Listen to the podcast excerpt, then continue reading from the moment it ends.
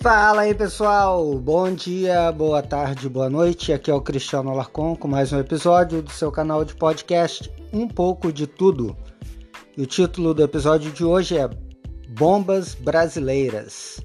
Algumas notícias comentadas. Vamos lá.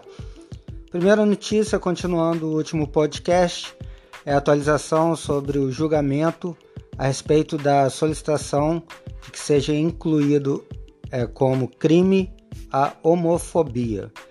Bem, hoje, resumidamente, o que teve foi o voto do relator Celso de Mello, que fez um discurso, bravejou, falou para lá, falou para cá, mas pelo menos ele concordou que não é matéria para o Supremo Tribunal Federal legislar nessa causa, nessa nesse assunto. Então, é, ele inclusive não completou, na verdade, todo o seu voto, falou pra caramba. E na quarta-feira da semana que vem será retomado o julgamento e ele disse que vai terminar de dizer o voto, né? As justificativas, aquela coisa toda que a gente já sabe. Cada voto lá do STF é, é a verdadeira um livro, né? Então, semana que vem ele vai continuar, basicamente, conforme ele mesmo prometeu, mostrando algumas possibilidades de solução para esse caso. Mas, resumindo, ele foi contra o STF legislar a respeito da criminalização da homofobia. Agora, o segundo assunto é em relação à fofoca do Carlos Bolsonaro, né? Todo esse pandemônio aí que está sendo criado na mídia e eu vou confessar para você que eu perdi o primeiro dia, o surgimento de todo esse falatório. Então eu ainda não entendi por que todo, todo esse escassel foi criado, né?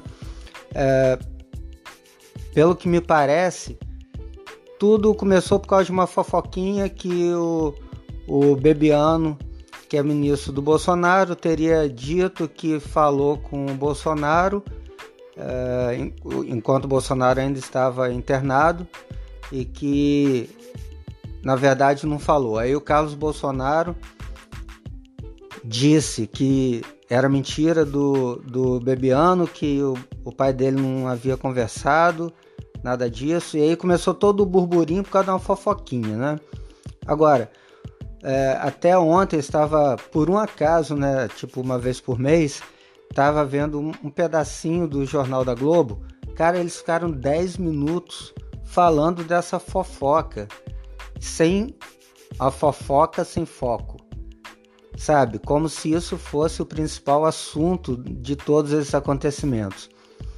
Que um desmentiu o outro e não sei o que. Mas eu vejo que na verdade nem é a fofoca em si, o desmentir o outro que é o problema. O que realmente é grave para mim. E aí eu coloco o Carlos Bolsonaro como principal culpado. Ele está gerando a gravidade real que está por trás dessa fofoquinha toda. Primeiro, é a intromissão que ele está tendo é, diretamente no governo, é, como se fosse um porta-voz do, do Jair Bolsonaro. Eu acho que isso é gravíssimo, tá? E também aqueles vazamento, o vazamento da conversa do Jair Bolsonaro, é, aparentemente recebeu uma ligação do Gustavo Bebiano e o Bolsonaro falou que não poderia falar naquele momento, não sei o que, cara. Isso é grave, isso é grave. Aquilo é um assunto pessoal, pô, o cara é presidente da República, cara. Você não fica vazando as conversas do, do presidente em rede social dessa maneira, tá? Então, isso é grave. Isso tem acontecido, é, o caso do Carlos Bolsonaro só é o mais recente, dessa intromissão muito direta dos filhos do, do Bolsonaro, dos filhos, digo, Carlos, Flávio e Eduardo, né? Sendo que o Flávio Bolsonaro agora deu um tempo, até porque ele está com bastante problema para ele resolver na própria vida dele. Então, graças a Deus que ele está com esses problemas, ele calou a boca um pouco. O Eduardo Bolsonaro, Ele aparentemente deu um tempo, não tem falado nada, talvez esteja agindo mais nos bastidores, o que até não é tão grave, já que ele é, no caso do Eduardo, um deputado federal, e até o Flávio Bolsonaro também por ser um senador da República. Então eles vão sim é, se articular ali politicamente. É normal, todos os deputados fazem isso, todos os senadores. Não, não seriam os dois por, pelo fato de serem filhos do presidente, não deveriam se articular. É, inclusive até dar declarações, sem problema, mesmo que não seja articulação de bastidores, dá declarações. Mas o, o Eduardo Bolsonaro, como deputado federal, e o Flávio Bolsonaro, declarações como senador da República. Não como porta-voz do seu pai, não como porta-voz do Poder Executivo, que eles nem são do Poder Executivo. E o Carlos Bolsonaro, esse aí então, cara, pô, tô, tô tomando raiva desse cara. Eu tô tentando subir uma hashtag, se vocês quiserem colaborar aí no Twitter, cala a boca, Carlos, porque só falando assim para esse cara, ele tem que entender, pois esse cara não tem, não tem família, ele não é vereador aqui da cidade do Rio de Janeiro. O que, que ele está fazendo em Brasília até agora? O que, que ele ficou fazendo lá no hospital? Ele tem que cuidar das coisas do, do trabalho dele como legislador municipal. Não tem família, não tem, não tem nada para cuidar, não tem um cachorro em casa. Então, Carlos, cara, sai fora, meu amigo. Sai fora que você está no lugar errado.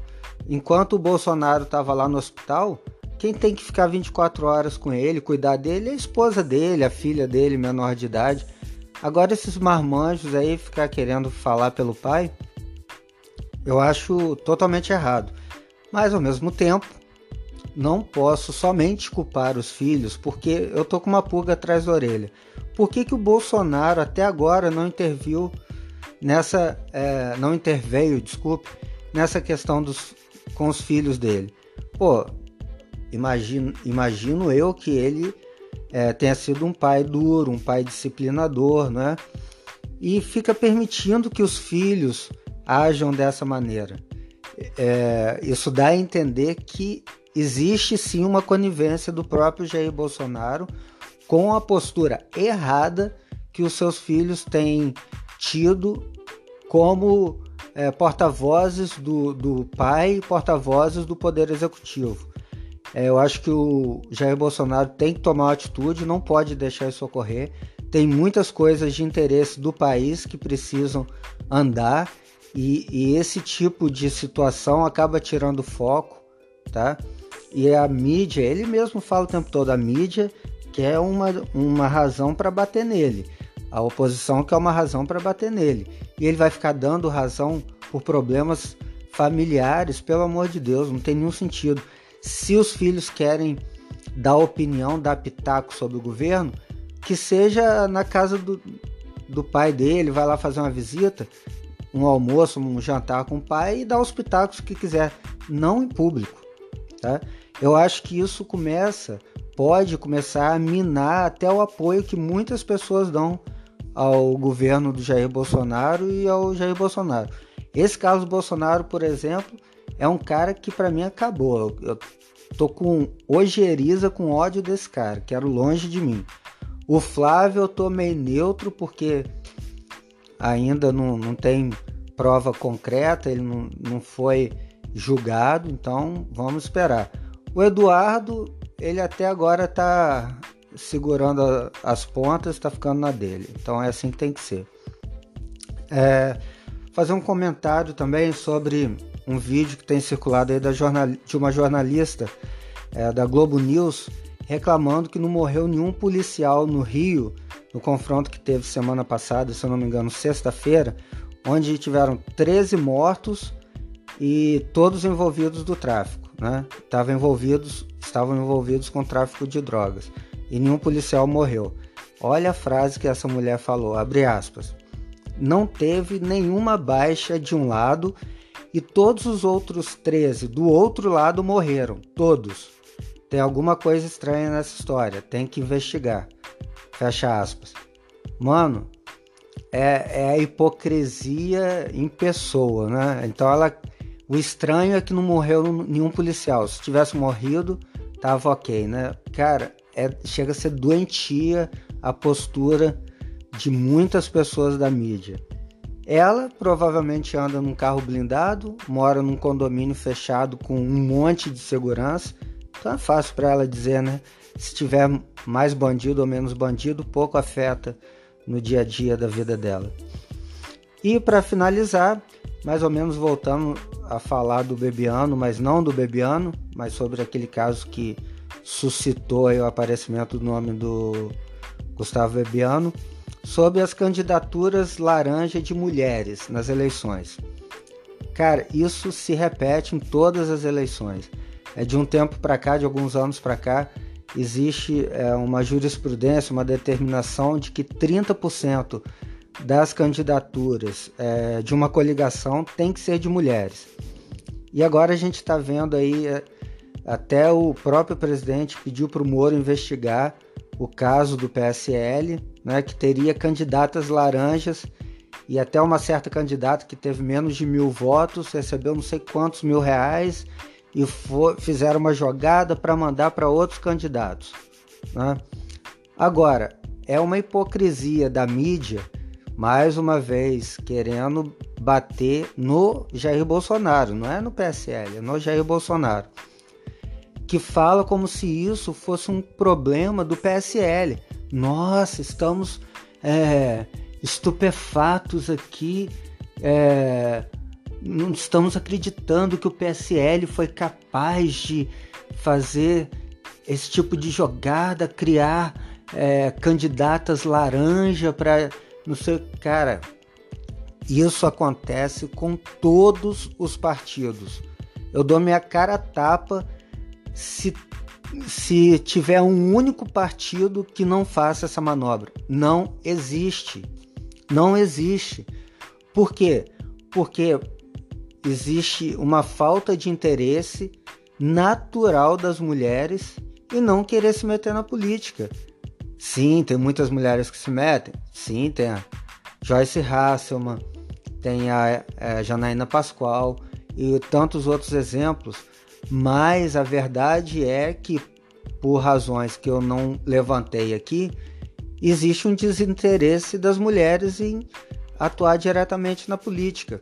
E aí você tem uma regra que obriga você a ter 30% das mulheres, porque se você não tiver, o registro da coligação pode ser até indeferido ou cassado posteriormente. Ou seja, aquela coligação naquele estado pode ter todos os seus candidatos cassados se não cumprir essa regra. Então o que, que você vai fazer? Você abre lá para as mulheres que quiserem.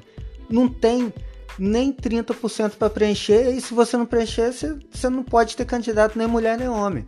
O cara vai lá, não só desse, como aconteceu e que é, no, nesse caso do PSL, que a mulher ainda estava ciente, mas acontece coisas piores, por exemplo, tenho certeza que muitas mulheres são lançadas candidatas para o TSE que elas nem estão sabendo. Eles pegam documentos e o nome lança lá como candidato e a mulher às vezes nem está sabendo que isso está acontecendo com o nome dela. Por quê? Por causa de uma legislação burra, uma legislação burra. Se aí fala, ah, é, tem interesse sim. Eu quero ver se tiver uma mulher que tem interesse em ser candidata que seja filiada do partido queira ser candidata e o partido não abrir é, não abrir a possibilidade dela ser candidata e ela pegar e fazer uma reclamação no TSE quero ver se não dá merda pro partido. Claro que dá. Só que você vê isso acontecer? Não vê. Pelo contrário é meia dúzia de mulher que quer ser realmente candidata e se engajar numa campanha e o resto tudo é, é laranja mesmo não tem jeito é, é o tipo da legislação burra, coisa da cara do Brasil. Então essas são as notícias, os comentários que eu gostaria de deixar hoje. Agradeço mais uma vez a todos que têm acompanhado. Estou feliz de estar é, fazendo com um pouco mais de constância os episódios aqui no podcast. Um beijão pro meu amor, Deca, que ela me incentiva, ela também fica feliz. E é isso aí. A gente se vê no próximo episódio. Até lá. Anion Haseyo.